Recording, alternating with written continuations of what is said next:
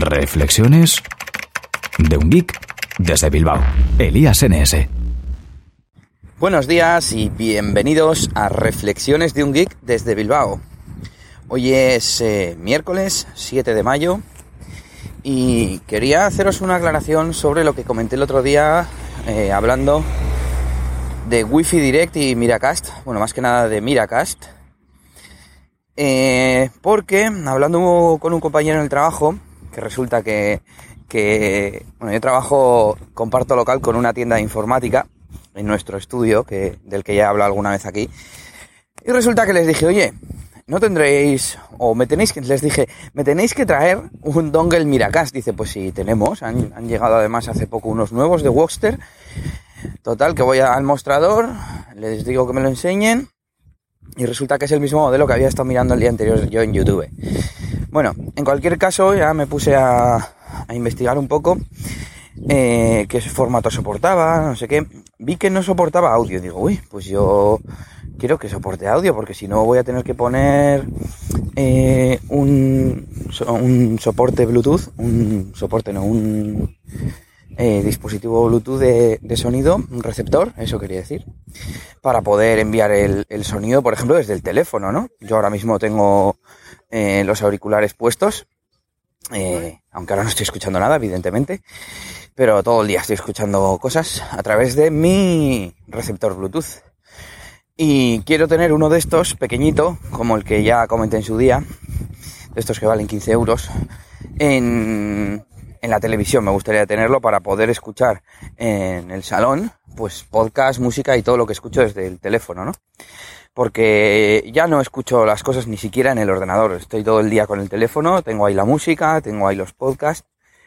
Y necesito, necesito escuchar audio allí donde más, digamos, contenido multimedia consumo, que es en el salón. Mm, entonces, eh, dije, tengo que mirar si esto lo soporta Miracast. Y no, no lo soporta. Miracast no soporta exclusivamente audio. Sí que soporta, por supuesto, audio dentro del vídeo. Estuve mirándolo ayer. Y soporta los formatos WAP, bueno, LPCM o algo así, lo que vendría a ser WAP, yo creo. El formato AC3 de Dolby y el Advanced Audio Codec, no sé si es de Sony o no sé exactamente de quién es, el AAC. Entonces, eh, una pequeña decepción. Pero bueno, al menos eh, el propio vídeo, la transmisión de vídeo incluye el audio, como era lógico de esperar. Pero hubo un momento en el que temí porque, porque no fuera así, ¿no? Digo, a ver si voy a tener que mandar el audio por, por otro sistema, por un Bluetooth, por ejemplo, y el vídeo por Miracast, pero no, no, lo han hecho relativamente bien y lógicamente va todo junto. El dongle este de Woxter funciona mediante HDMI, lo cual nos hizo pensar que transmitía tanto vídeo como audio. Y bueno, la verdad es que estoy picado, no, no lo he cogido porque últimamente ando sin tiempo y no voy a tener tiempo de, hacer pruebas y no estoy convencido al 100% de que me vaya a funcionar, de que vaya a funcionar bien, porque en los vídeos que vi en YouTube, pues alguno se quejaba de que tenía lag, dependiendo de la distancia en la que estuvieras. Yo tengo la tele un poco lejos, como a 3 metros, más o menos, y no estoy seguro de, que vaya a funcionar correctamente. Pero bueno, en realidad para lo que lo quiero usar es... Eh, iba a decir para enviar música, pero para enviar música acabamos de decir que no, que tendré que comprar el receptor Bluetooth. Eh, para enviar fotos, que esas no, no consumen muchos recursos, muchos ancho de banda, digamos. Y como mucho algún que otro vídeo rápido o que yo grabé con el teléfono, el cual, o sea, no es como tener que ver una hora y media de una película en la que te preocupa mucho la continuidad y el flujo de datos, ¿no? El aparato cuesta unos 30 euros. Así que bueno, os recomiendo que lo probéis. Os recomiendo que os aseguréis de que vuestro terminal soporta eh, Miracast o, o, como lo llaman por ahí, panel VLAN, pantalla compartida, pantalla remota, etcétera suele estar o en las opciones de Wi-Fi o en las opciones de pantalla de vuestro Android. Estoy hablando de Android. iPhone no sé si lo soporta, seguramente no, porque Miracast es un estándar y ya sabemos que a Apple no le gustan los estándares, le gustan sus propios estándares. Y, y bueno, eh, que en principio cualquier terminal relativamente moderno, yo lo, por ejemplo tengo un Xiaomi Mi 2S que es del año pasado o de hace dos años, ya no sé cuándo se presentó, y tiene esta característica. El Nexus 4 tiene esta característica, entonces yo supongo que cualquier teléfono de una marca decente, a partir de que tenga año, año y algo, dos años incluso, tiene que tener esta característica. Creo que Wi-Fi Direct se implantó en, en Android 4.4 Así que un Miracast que se basa en el mismo, pues se implantaría como muy pronto a la vez. Es una tecnología relativamente reciente, pero bueno, en principio, como renovamos cada poco los teléfonos, la gran mayoría de vosotros podréis acceder a esta tecnología desde vuestro terminal.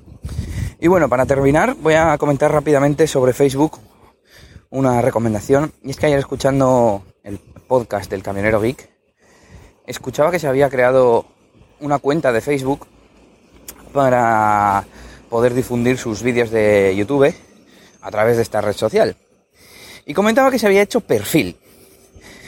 Eh, no sé de qué más se quejaba, así del nombre, de que Facebook no le permitía poner el nombre El Camionero Geek. Bueno, eh, consejo para Tolo, el Camionero Geek, y para cualquiera que, me escuche. Si os vais a crear una, si queréis tener información en Facebook, y decir una cuenta, y en realidad eh, esa cuenta va a pertenecer a algo así como una entidad, un proyecto, una empresa, un lo que sea, lo, recomendable es crearse una página de Facebook. ¿Por qué? Pues eh, porque no tiene limitaciones en cuanto al nombre, porque no tienes limitación de, de amigos, digamos, de fans en este caso, porque como perfil normal pues tienes un límite de 5.000 amigos y unas otras cuantas ventajas que tienes por el hecho de que las, las páginas de Facebook están diseñadas precisamente para esto, para difundir el contenido sobre un tema específico, ¿no? En este caso, pues sobre los vídeos o sobre los podcasts del camionero geek. Y, y qué más? Ah, sí, que no es necesario tener una cuenta personal para después crear una página. Se puede crear una página eh, simplemente con email y contraseña sin tener cuenta personal de Facebook. Creo que desde la página de iniciar sesión, abajo a la derecha, hay un enlace a crear página. Yo tengo, tengo un amigo que tiene una página y, la maneja así, de esta forma. Y nada, hasta aquí el, el episodio de hoy. Espero que, que os animéis a probar lo de Miracast y que si creáis una cuenta de Facebook para una empresa un proyecto, lo hagáis como página. Y nada, saluditos de Elías NS y nos escuchamos en el siguiente. Agur, agur. Esto ha sido todo por este capítulo. Pronto, Elías tendrá más cosas de las que hablaros en Reflexiones de un Geek desde Bilbao. Hasta la próxima.